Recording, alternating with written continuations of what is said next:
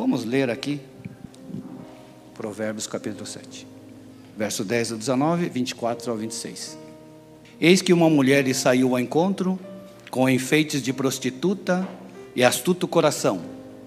Esta era alvoroçadora e contenciosa, não parava em casa aos seus pés, ora pelas ruas, ora pelas praças, espreitando por todos os cantos. Aproximou-se dele e o beijou, esforçou o seu rosto e disse-lhe: Sacrifícios pacíficos tenho comigo hoje e paguei os meus votos, por isso saí ao teu encontro a buscar diligentemente a tua face e te achei. Já cobri a minha cama com cobertas de tapeçaria, com obras lavradas com linho fino do Egito. Já perfumei o meu leito com mirra, aloés e canela. Vem, saciemo-nos de amores até pela manhã, alegremo-nos com amores, porque o marido não está em casa, foi fazer uma jornada ao longe. 24. Agora, pois, filhos, dai-me ouvidos e estai atentos à palavra da minha boca. Não se desvie para os seus caminhos o teu coração, e não andes perdido nas suas veredas, porque há muitos feridos derrubou, e são muitíssimos os que por ela foram mortos. Quando aqui fala a respeito que o marido não está em casa, tudo isso é alegoria, irmãos.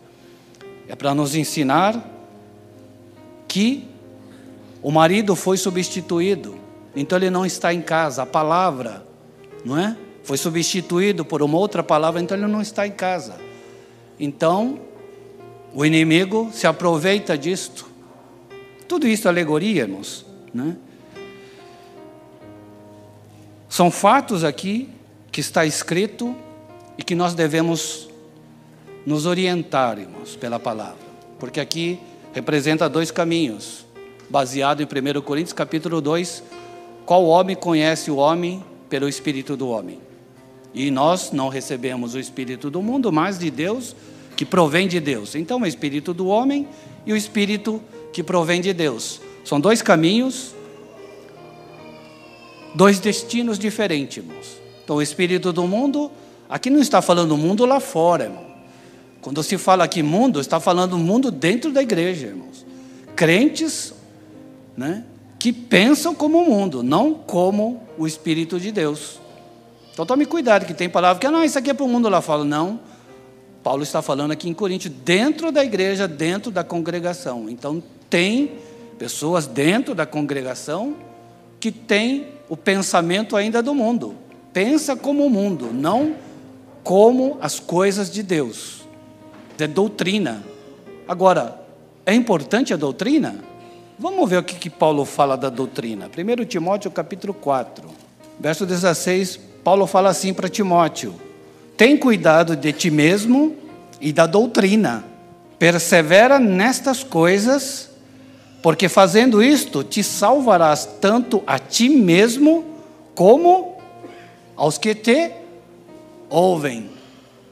Doutrina salva, está escrito. Mas, pastor, quem salva não é o Senhor Jesus?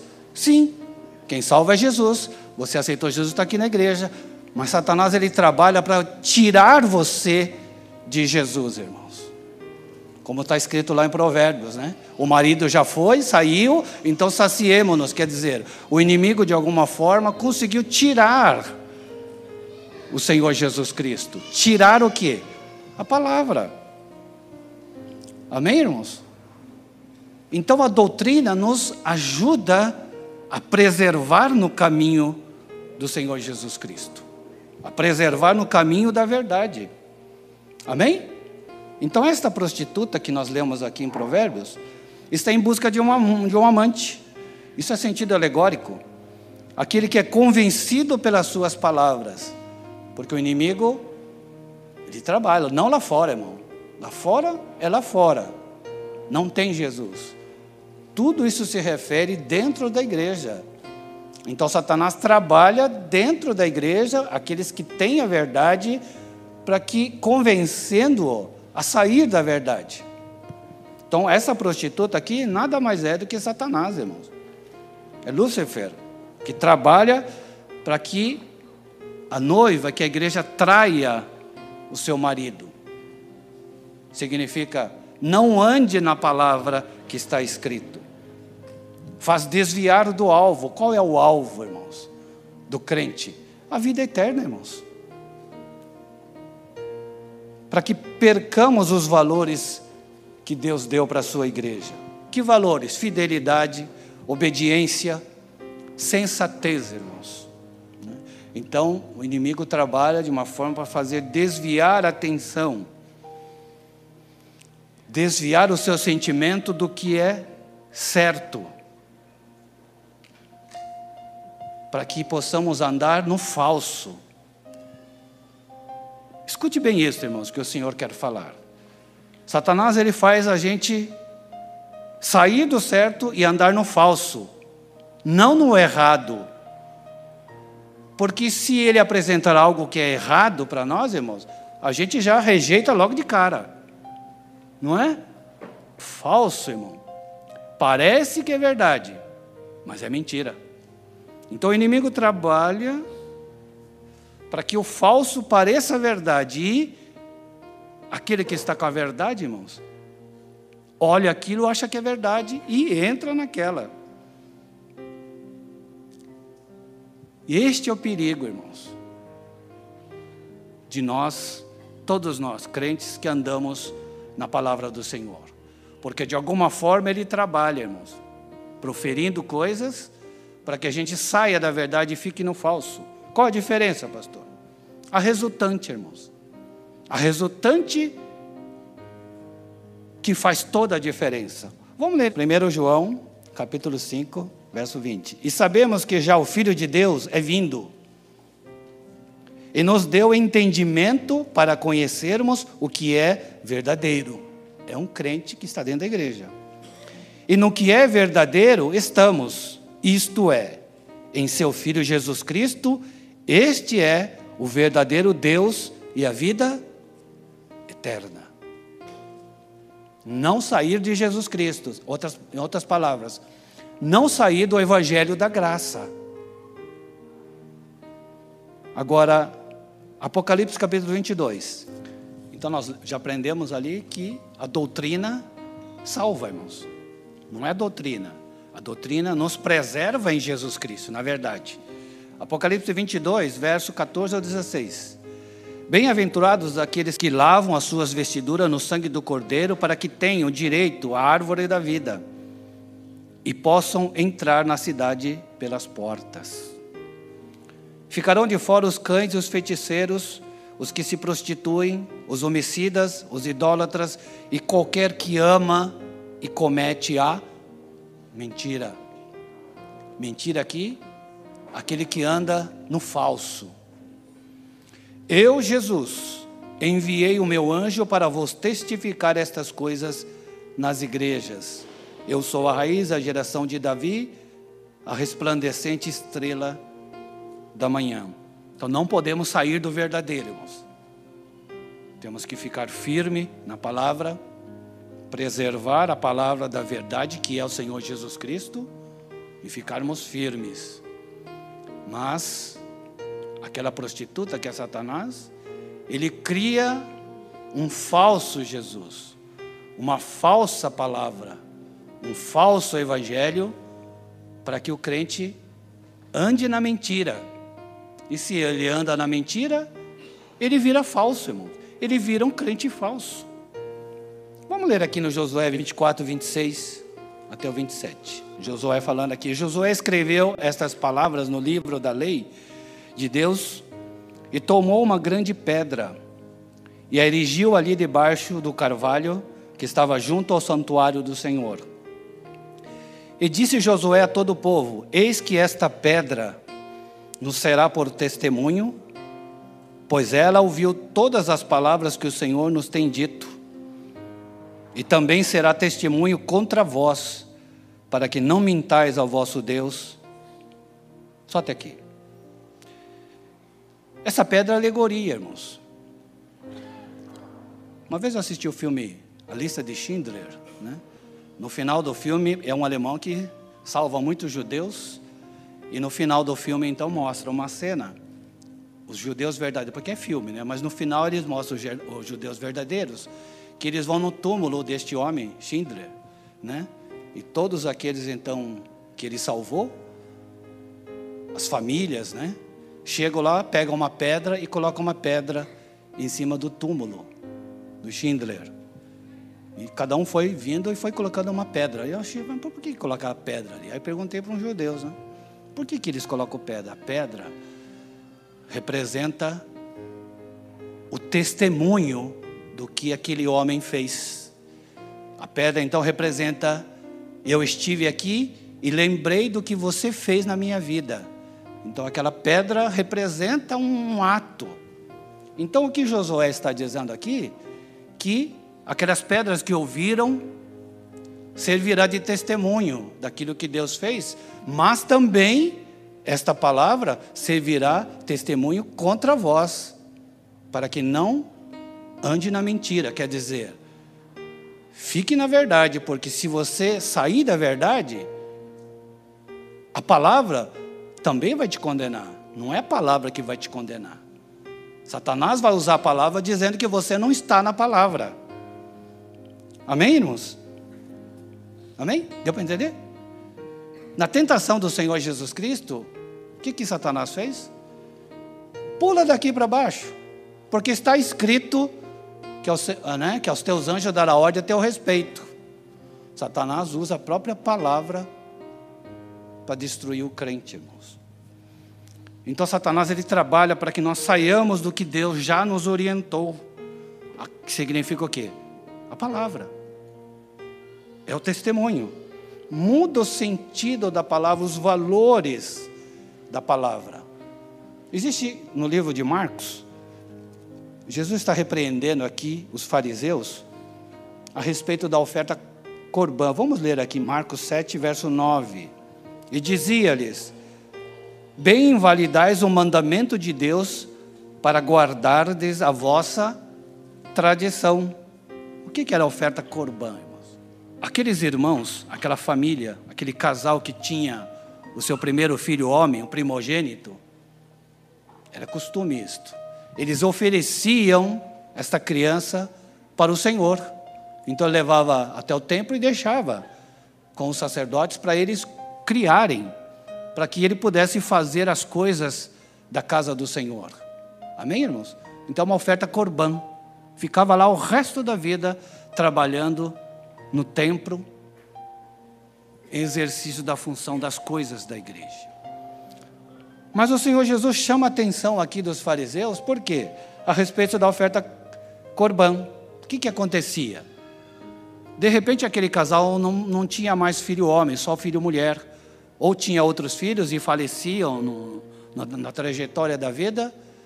E eles então, ficando agora idosos, velhos, eles estavam sofrendo. E Jesus chamou a atenção: por que, que vocês Aquela família ofereceu o filho dele, ele está aqui, mas a família está sofrendo, não tem mais filho, homem. Por que, que vocês não devolvem né? este oferta que eles deram? Porque eles estão sofrendo. Não, não, não, não. É oferta corbã, não pode. Então o Senhor Jesus chama atenção. Por quê? Vocês estão invalidando o mandamento de Deus. Como está escrito aqui, trocou aquilo que é principal, que é essencial, os mandamentos do Senhor, pela tradição. Porque o que, que está escrito lá? Que honra o teu pai e a tua mãe. Vocês invalidam todo o mandamento por causa da vossa tradição. Então é muito sutil as coisas, irmãos. O inimigo, ele provoca isto, irmãos. Troca os valores principais pelos valores secundários, irmãos. Amém? Então, esta, a função do inimigo, é muito sutil, irmãos. Ele vai mudando os valores principais daquilo que o Senhor Jesus falou.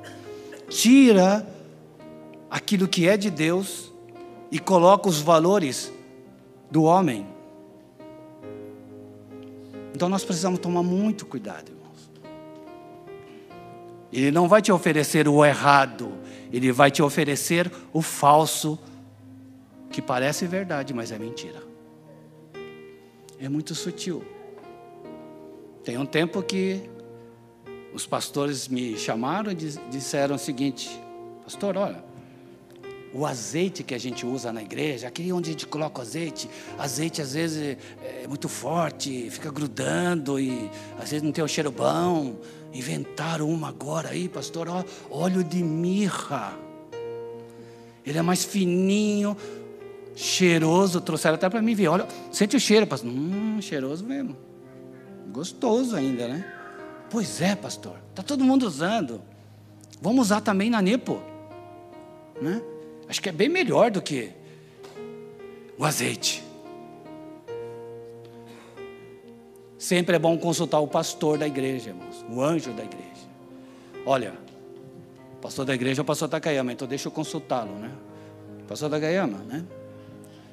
Trouxeram aqui um óleo de mirra que trouxeram, né? É, que é cheiroso, que é mais fino que o azeite. E eles estão querendo substituir, porque o azeite é meio, né?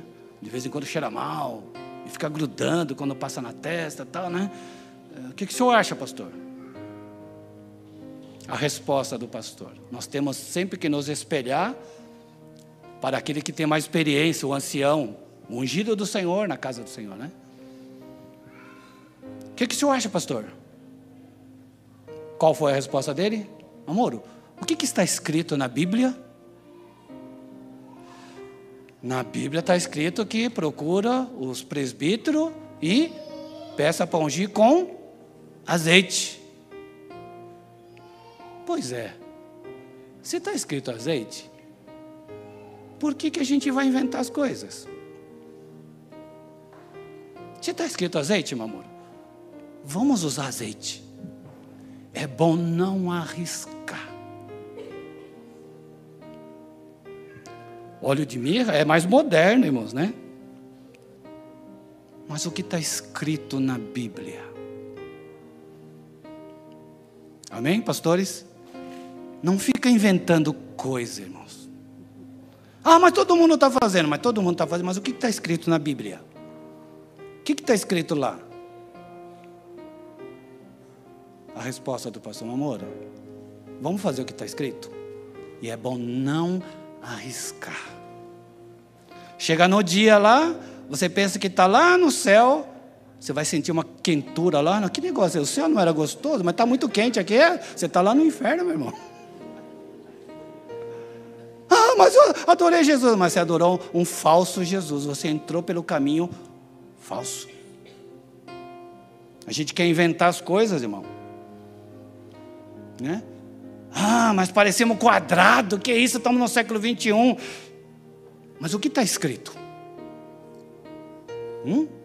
A gente quer colocar as coisas modernas na igreja? Devemos colocar as coisas modernas, né? Temos os data show, tudo, né? equipamentos modernos, teclado. Isso aí não influencia. Mas aquilo que está escrito, irmão. Se na Bíblia tivesse escrito assim, é para louvar só com violão, nós tiraríamos toda essa orquestra e deixaríamos só violão. Por quê? Porque está escrito. Então a gente não deve ficar inventando as coisas, irmão. Pastores, não invente as coisas. Observe o que está escrito. Não troque os valores que Deus já deixou escrito na Bíblia. Porque esses são os valores que Deus quer. Porque esses são os verdadeiros que vai nos levar aonde? Para a vida eterna. Vamos ler aqui, 2 Crônica 32, 31. Contudo, no negócio dos embaixadores dos príncipes de Babilônia, que foram enviados a ele, quem? Rei Ezequias. Foram enviados a ele a perguntar acerca do prodígio que se fez naquela terra. Em outro, outra tradução está escrito sinal miraculoso que aconteceu naquela terra Deus o desamparou para tentá-lo, para saber tudo o que havia no seu coração. Então vamos meditar aqui. Todo mundo conhece essa passagem, né? Que Ezequias ia morrer, e ele orou, chorou ao Senhor, pedindo mais um tempo, e Deus então deu mais 15 anos para ele. Então, O profeta chegou lá e disse: Como é que você quer que faz isso, né? Você quer que o sol ande para frente e tal? Fala, não, não, não, isso aí é normal. Eu quero que, eu peço a ele para que dê um sinal, que é ele que está fazendo isso, que o sol, a sombra regrida 10 graus, não é isso? Que regrida. O sol ir para frente é fácil, irmão. Agora, sol, a sombra, fazer, o sol fazer a sombra voltar para trás, só pode ser coisa de Deus. Então, isso aconteceu. O sol voltou.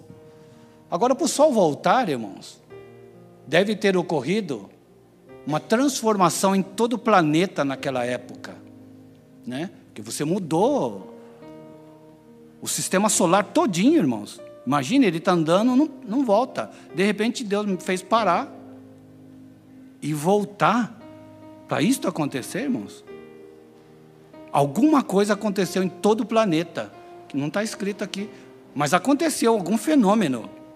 Tanto é que a notícia se espalhou, espalhou e os babilônicos, como está escrito aqui, vieram né, até Judá, procurar Ezequias. Nós estamos aqui para ver como é que foi esse sinal miraculoso, este prodígio que aconteceu. Eles vieram de longe, irmãos. Mas aqui tem um detalhe, irmãos, muito importante. Então, eles, na passagem diz que eles vieram, né? E Ezequias fez o quê? Mostrou tudo que ele tinha, né? Então, alguma coisa aconteceu nessa conversa, que não está registrado aqui, mas a gente pode deduzir. Eles não vieram para saber quem que fez o prodígio. Mas eles quiseram vir para ver o que, que o prodígio produziu em Israel.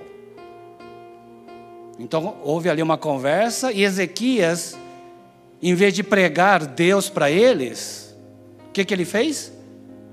Ele mostrou tudo que ele tinha, tudo aquilo que Deus deu para ele. Ele mostrou tudo. Que, que em vez de ele mostrar as coisas, por que, que ele não pregou, não falou de Deus para eles? Eles não estavam interessados, irmãos, em quem fez o prodígio, eles estavam interessados no que, que aquilo produziu em Judá. Ezequias então entrou na conversa. Aí veio o homem de Deus, o profeta de Deus, e traz uma palavra para ele. Isaías 39, verso 2 até o 7. Ezequias se alegrou, alegrou, com eles e lhes mostrou a casa do seu tesouro, a prata, o ouro, as especiarias e os melhores ungüentos, e toda a sua casa de armas, e tudo quanto se achava nos seus tesouros. Coisa nenhuma houve, nem em sua casa, nem em todo o seu domínio, que Ezequias lhes não mostrasse. Então o profeta Isaías veio ao rei Ezequias e lhe disse: Que foi que aqueles homens disseram? E de onde vieram a ti? E disse Ezequias: De uma terra remota vieram a mim, de Babilônia. E disse ele: Que foi que viram em tua casa? E disse Ezequias: Viram tudo quanto há em minha casa, coisa nenhuma há nos meus tesouros que eu deixasse de lhe mostrar. Então disse Isaías a Ezequias: Ouve a palavra do Senhor dos Exércitos.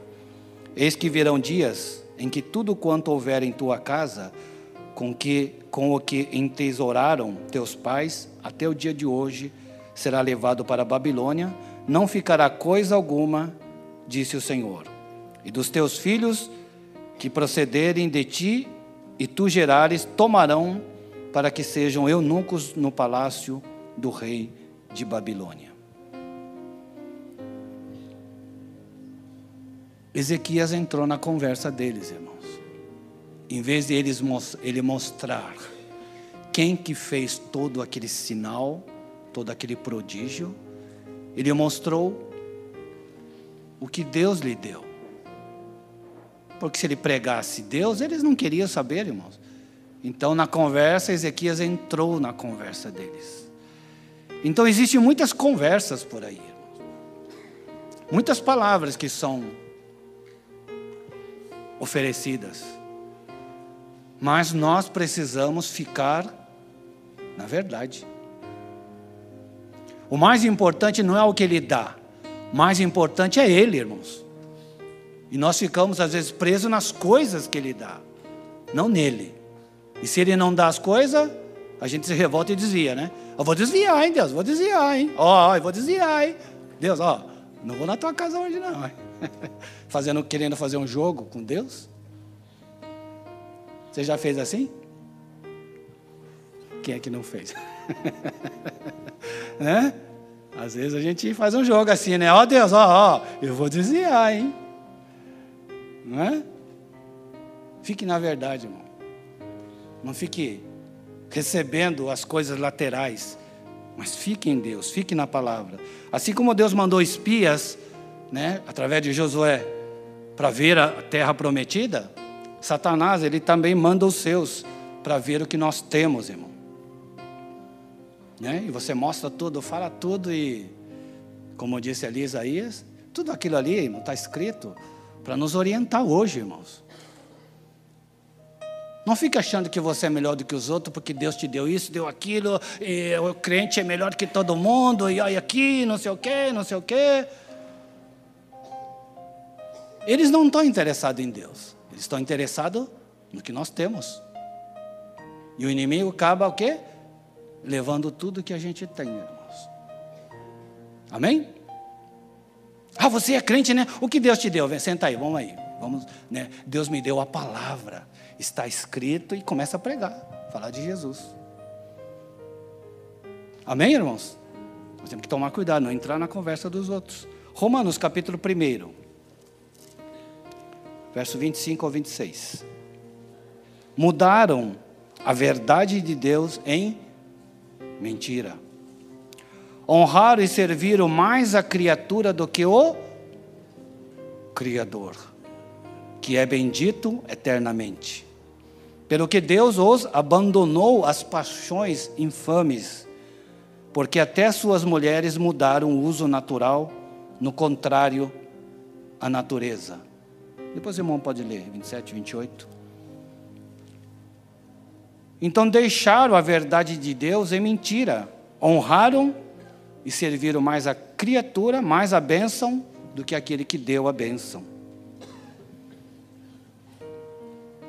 O que, que causa isso, irmãos? É o que está escrito aqui, né? Porque as suas mulheres mudaram o uso natural, no contra... vamos ler, né? 27 em diante.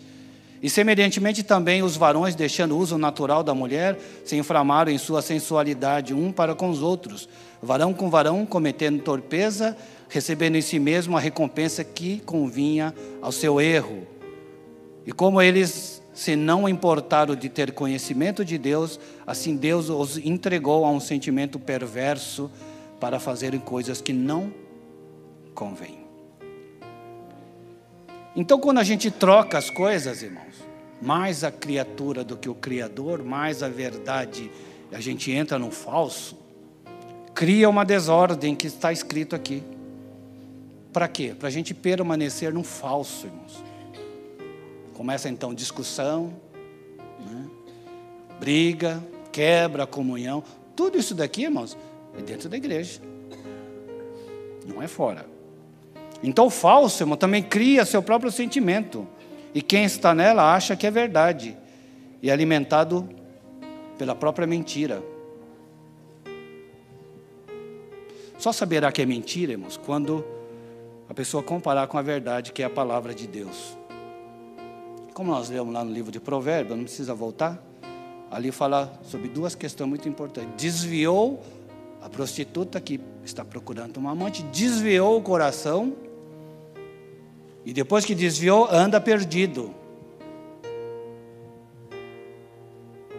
Então acha que está na verdade, mas não está, porque o inimigo conseguiu desviar a sua atenção. Então o inimigo, ele muda o sentido da verdade, da palavra. Dizem assim que todos são filhos de Deus. Não é isso que dizem? Mas a Bíblia fala o quê? Todos quanto o receberam, deu-lhes o poder de serem feitos filhos de Deus aos que crê no seu nome. Quem? Jesus. Mas é bonito, né? Todo mundo é filho de Deus. Mas a Bíblia não fala assim. Todos os caminhos levam a Deus. Não é bonito isso? Mas o que está escrito na Bíblia? O que, que Jesus falou? Eu sou o caminho, a verdade e a vida. Ele, quem? Jesus. Não é todos os caminhos, como dizem. Então o inimigo cria essas palavras, irmãos, que dão outro sentido, que parece que é a mesma coisa, mas não é. É totalmente diferente. E quem acredita, a resultante lá no final é diferente, irmãos. Muda o sentido da palavra, muda o sentimento. Muda o sentimento para quê? Para mudar a fala.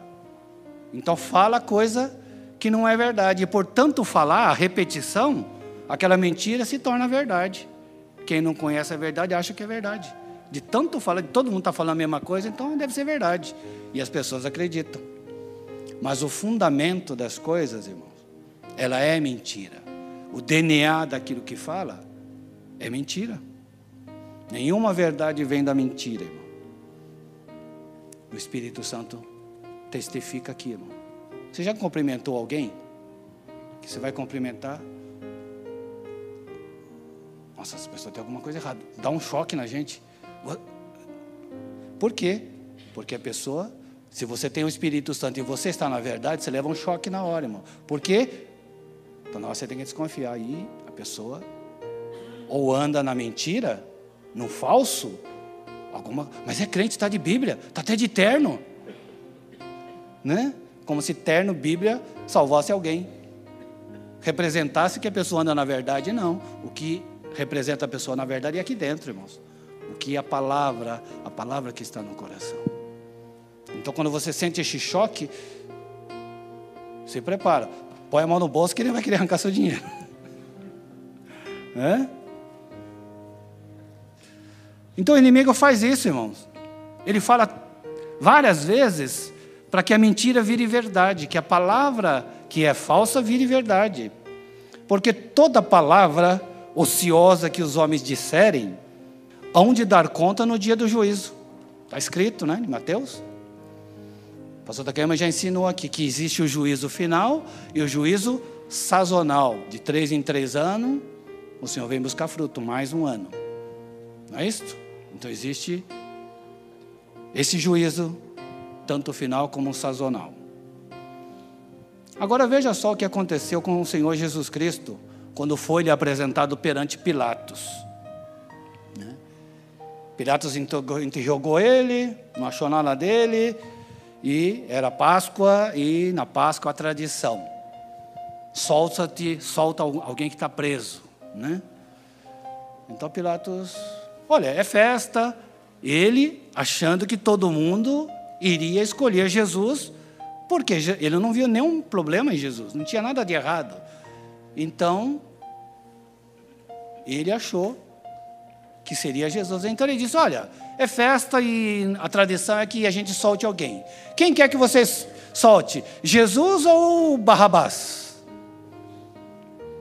A surpresa de Pilatos naquela hora. Barrabás, Barrabás. Como Barrabás? Barrabás é um ladrão. Esse Jesus não. Ele não fez nada. Vocês querem que solte Barrabás? E Jesus? Crucifica-o, crucifica-o. Ele ficou surpreso ali, irmão. Ele não era nem crente, ele era romano. Mas como é que. O que está acontecendo aqui? Né? Que está acontecendo aqui? Mas eu não vejo nada neste homem.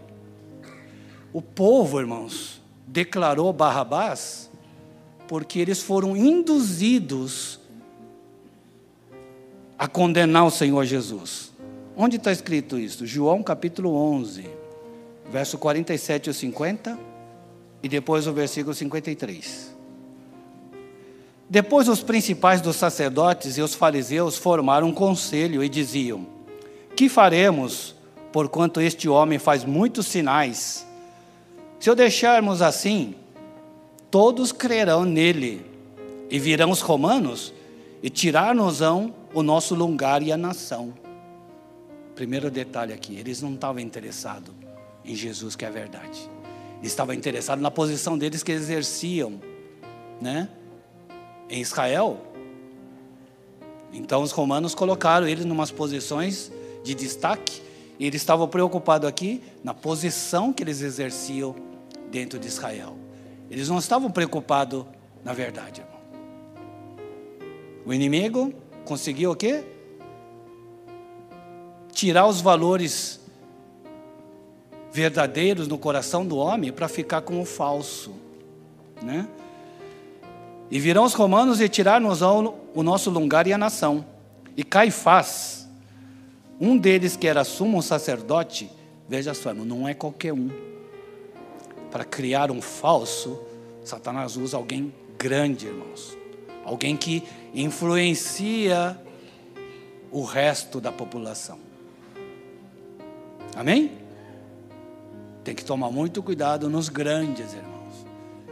Ah, ele é grande, é uma benção, e o que ele falou é verdade. Será? Está escrito aonde? Não é?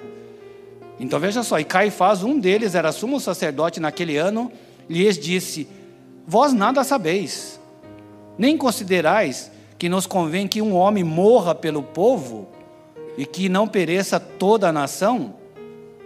Ele deu uma ideia. Sério mesmo, Caifás? É mesmo? Tem que morrer um então? Então que morre esse cara aí, esse Jesus aí. 53. Desde aquele dia, pois consultavam-se para o povo então foi o quê? Foi induzido a ter um pensamento e um sentimento no seu coração. Induzido pelo maior, Caifás. Não era qualquer um. Se fosse um pequenininho lá, é, esse cara não sabe nem o que está falando. Não, foi alguém grande, irmãos. Por isso tem que tomar cuidado quando alguém disser assim: o Senhor está aqui. Ele não vai usar um pequenininho, ele vai usar alguém grande, né? O Senhor Jesus está aqui, Ele está aqui. Todo mundo, ah, se Ele falou é verdade, vamos lá. Jesus diz o quê? Não acredite porque não sou eu. Então nós temos que tomar cuidado, irmãos, que a massa, né? O pastor Celso entende bem disso. Que a mídia usa a massa para chamar mais massa, né? Influenciar todo mundo. Aí coloca lá a propaganda da Coca-Cola, né? Para quê? Para influenciar a massa. Por que, que proibiram de fumar é, propaganda de cigarro? Né? Colocava aqueles moerão lá, né? aqueles homens, né? Que, o jovem, nossa, né? Também quero isso. E influenciava toda a massa. Então não se deixe influenciar pela massa, irmãos. Por aquilo que falam, o que produzem, o que está escrito. São lições que eu aprendi com o pastor Takayama, porque vários assuntos, várias coisas surgiram e ele disse exatamente isso. Meu amor, o que está escrito? Você vai discordar com o que está escrito? Se você discorda, então rasga uma página da Bíblia e joga fora. Porque não vale. Mas se está escrito, irmão, não saia do que está escrito. São valores que o homem coloca e não são as coisas de Deus, irmãos. Isso aqui hoje é doutrina, irmãos. Dói, né? Não tem aquela coisa gostosa, né? Pudim, né? Sobremesa. Hoje é uma peixada com espinho e tudo, né? Vamos ler aqui no livro de Atos, capítulo 6. Na morte do Estevão. Veja só o que acontece aqui, irmãos. Tudo isso está escrito é para nos orientar na palavra, irmãos. Atos capítulo 6, do 8 em diante. E Estevão, cheio de fé e de poder, fazia prodígios e grandes sinais entre o povo. E levantaram-se alguns que eram da sinagoga chamada dos libertinos, e dos sirineus e dos alexandrinos, do que era da Cilícia e da Ásia, e disputavam com Estevão e não podia resistir à sabedoria e o espírito com que falava. Então subornaram uns homens para que dissessem: Ouvimos-lhe proferir palavras blasfemas contra Moisés e contra Deus. 12. E excitaram o povo, os anciões e os escribas, e investindo contra ele, o arrebataram e levaram ao conselho. Veja só, irmãos. Pessoas que subornaram alguns homens para falar algumas palavras que ia contra Moisés. 13. E apresentaram falsas testemunhas que diziam: Este homem não cessa de proferir palavras blasfemas contra este santo lugar e a lei.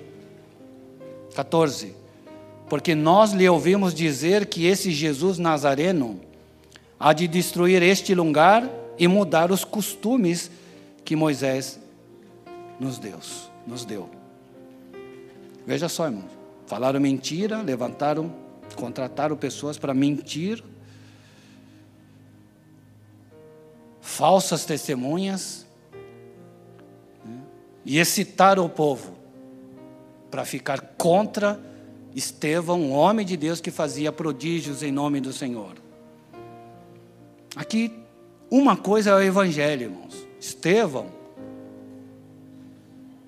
era discípulo do Senhor Jesus Cristo. Outra coisa é Moisés, Velho Testamento. Novo Testamento e Velho Testamento não combinam, irmãos. Não dá liga, não há comunhão, pensa diferente. Tanto é que levantaram pessoas falsas para destruir Estevão. É uma luta entre Velho Testamento e Novo Testamento. Por quê? Porque é outro espírito, irmão. pensa diferente. Então nós temos que tomar cuidado, irmãos. O pastor Takema já declarou aqui várias vezes que a Nipo brasileira optou pela graça, não é? O evangelho da graça. Você não é salvo porque faz isso, faz aquilo, deixa de fazer, deixa de fazer aquilo. Nós somos salvos porque o Senhor Jesus Cristo morreu na cruz, adquiriu todo o poder e nos deu a salvação de graça. Basta você crer. Pronto, ponto. É, é isso daí. Esta é a doutrina da Nipo brasileira, segundo o que o ungido do Senhor colocou. E não adianta querer inventar, irmãos. Amém? É isso daí. Então, uma briga entre Novo Testamento e Velho Testamento. São pensamentos diferentes. O Senhor Jesus Cristo deu uma palavra para quem está à direita e uma outra palavra para quem está à esquerda. Significa, é diferente, irmãos. Da direita, vinde benditos de meu Pai. O da esquerda, para o fogo eterno, vós que praticais a iniquidade.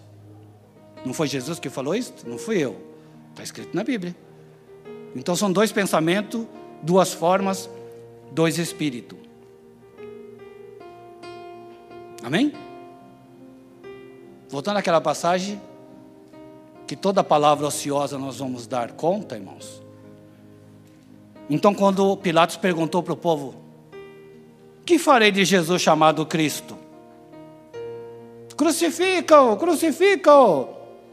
Porque o povo já estava induzido. O sentimento já estava convencido do povo. Mas Pilato, observando tudo aquilo, irmãos, ele não viu nada que condenasse o Senhor Jesus. Como é que eu vou condenar esse homem? Escolheram Barrabás em vez de Jesus, mas o que está acontecendo aqui? O que, que ele faz? Ele pega uma bacia e começa a lavar as mãos, dizendo assim: Eu não acho nada nesse homem aí. Vocês, vocês é que estão pedindo para crucificar. Então ele ficou lavando as mãos. E o povo entendeu o que ele estava fazendo. E aí que está a grande desgraça, irmãos. O povo, então, naquela hora, proferiram uma palavra: O seu sangue caia sobre nós e sobre nossos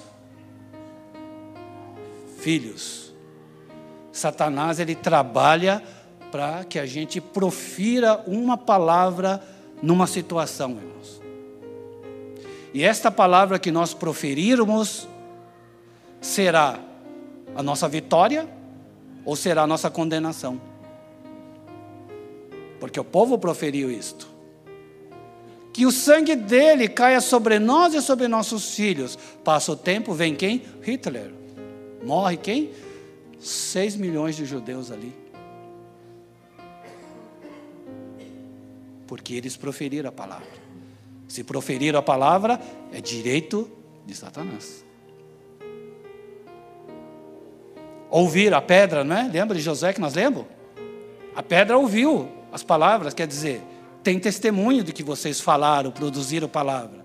Então, agora vai ter que cumprir o que vocês falaram, o testemunho. Nós temos que tomar cuidado com a indução, irmãos. As pessoas nos induzem a ficar no falso, não no verdadeiro. Excitam, quer dizer, corrompe o nosso coração para a gente andar com o falso. É o mesmo caso que nós falamos aqui a respeito da presunção, né? Joabe então matou Abner. O que estava acontecendo ali? Abner, que era general de Saul, Saul já tinha morrido. Então Abner percebeu que as profecias que falavam de Davi era verdadeiro. Davi tinha que ser o rei de toda Israel. Porque nesse período estava dividido. Judá e não, não estava dividido. Davi era rei de Hebron, só de, né, da tribo de Judá, e toda Israel estava com Abner. Mas devido às profecias, Abner então vem para fazer um acordo com Davi, para que ele assuma toda Israel, para que se cumpra o que o Senhor disse nas profecias. Só que houve um caso no passado que Joabe, numa guerra com Abner, Joabe era general de Davi, de, Judá, eh, de Hebron. Abner era general de Saul. Nesse período era Esbozete. Então houve uma briga, uma discussão, a guerra, para que não houvesse tanta despesa, então separou 12 de lá e 12 de cá. E vão brigar. Aquele que vencia, venceu a luta. E nessa luta, então, Abner matou o irmão de Joabe, Azael. Né? Ele ficou com mágoa no coração, porque ele matou o irmão dele, mas era momento de guerra, irmão. Momento de guerra, você não pode colocar o assunto pessoal. O culpado não é a pessoa que matou, o culpado é o governo que decidiram fazer a guerra. Então o tempo passou e Abner, em vez de limpar o coração, deixou aquela mágoa dentro do seu coração. Por isso que é bom limpar o coração quando acontece alguma coisa. Irmão. Deixa para lá, irmão. Esquece. Porque senão isso fica te acabando com você. E Joabe então tinha aquela mágoa de Abner. Quando Abner veio fazer acordo com Davi para ele assumir todo o reino, né? Eles estavam conversando. Abner foi embora e nisso, aí chega Joabe. E disseram para Joabe, você viu quem está aí? Quem esteve aqui falando com o rei? Quem? Abner. Abner, Sério? Ele correu para falar com Davi: Davi, meu senhor, Abner esteve aqui? Esteve. E o que, que o senhor fez? Não, não fiz nada. Como assim o senhor não fez nada? Como? Joabe era sobrinho de Davi. Significa que Azael também era sobrinho dele. Mas Davi não deixou seu coração sujo. Ele limpou o coração. Mas Joabe, como é que pode? Meu tio não fez nada. É parente dele também. E agora, como é que é esse negócio? E deixou que o inimigo excitasse o coração dele. O que, que ele fez? Ele foi lá e chama, chama Abner lá, diga que o rei Davi está chamando ele. Era mentira. Foram lá, chamaram ele. Quando ele estava voltando, no meio do caminho, Abner, vem aqui. Não foi o rei que chamou, não, foi eu que mandei chamar. Eu creio que Abner, quando olhou ele assim, acho que ele ter falando palavrão na hora. Estou ferrado agora. né? Estou frito. E, Ab, e Joab estava, né? E aí, como é que é o negócio aí? Hã? Guerra, irmãos. Quando a pessoa mata alguém, ele não é culpado, irmãos. Porque existem leis numa guerra. Então ele não era culpado. Mas agora Abner estava, a Joabe estava tomando uma decisão, querendo matar Abner. Aí era outra lei. Qual lei? Era assassinato. Porque ele não está no período de guerra. Davi disse que é tempo de paz. Porque ele não limpou o coração, ele foi lá, o que aconteceu? Ele matou Abner. Matou Abner e criou uma presunção, uma suspeita. Todo mundo pensou a mesma coisa. E Satanás se aproveita disso, irmão. Todo mundo ficou pensando. Mas agora que Abner ia fazer ele rei de Israel, e ele manda matar Abner, mas por que que Davi mandou fazer um negócio desse?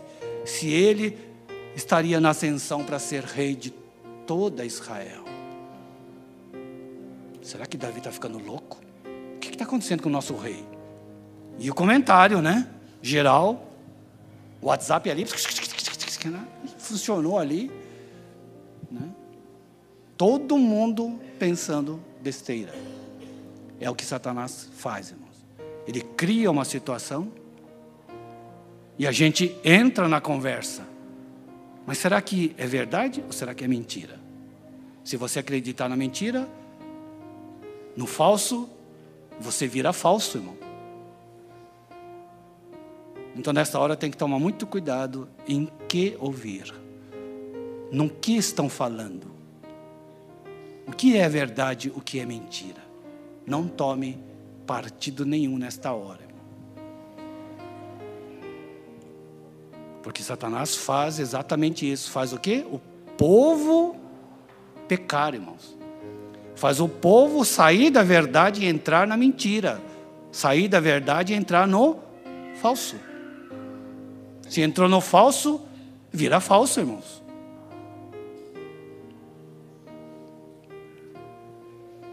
E naquela hora, então, Davi percebendo, ele tinha o Espírito de Deus. Então, naquela hora, ele proferiu uma palavra. Né? Na hora do, do enterro, reuniu todo mundo e ele exigiu que Joabe ficasse do lado dele. Eu não mandei matar Abner. Naquela hora, ah, eu sabia, eu sabia. Não era ele, não podia ser. Né? Então a palavra do ungido, irmãos, a verdade, ele falou ali a verdade, todos abriram os olhos naquela hora. Para quê? Para que, que Davi pronunciou aquela palavra? Para que as pessoas não ficassem no falso, não entrassem na mentira. Então, o ungido do Senhor às vezes diz uma palavra aqui, para quê, irmãos? É para que ninguém fique na mentira, no falso. O pastor da Ganhama está dizendo aí, né? Ele proferiu isso, que ele escolheu o lado errado, mas ele, como ungido do Senhor, ele tinha que nos avisar, não é? Se não fosse isso, quanto de nós talvez não estaria hoje no falso, na mentira? É a função do ungido, irmãos. Amém? Então, cuidado para não entrar na presunção. Aquele que, né, o que provoca a presunção, o mal, não recai sobre o que é provocado, irmãos. O mal recai sobre aquele que produziu a presunção. E Davi então profere uma palavra ali, que todo mal recaia sobre Joabe. Ele, a sua família e a sua descendência, está escrito lá. Então, tá, o que, que significa isto? Que aquele que produz a presunção, que faz os outros pecar, irmão, que faz os outros pensarem errado, para entrar no falso, este então sofrerá as consequências, é o que está escrito aqui. Amém? Amém, irmãos? Mas não fica com medo, não. Ih, pastor, eu falei um negócio que influencia várias pessoas. Calma. Assim como Satanás trabalha, irmão, Deus também trabalha a favor dos seus. Ele não sente prazer que os seus morram. Então Deus trabalha. Então existe passagens na Bíblia para te livrar. Ai, graças a Deus. Assim como Satanás cria o falso, irmão.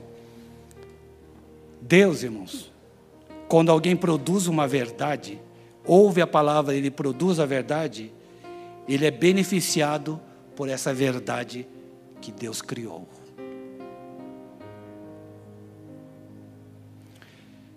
Então, uma declaração dada a favor de Deus é muito importante, irmão. Quando diz a favor de Deus, a favor da verdade.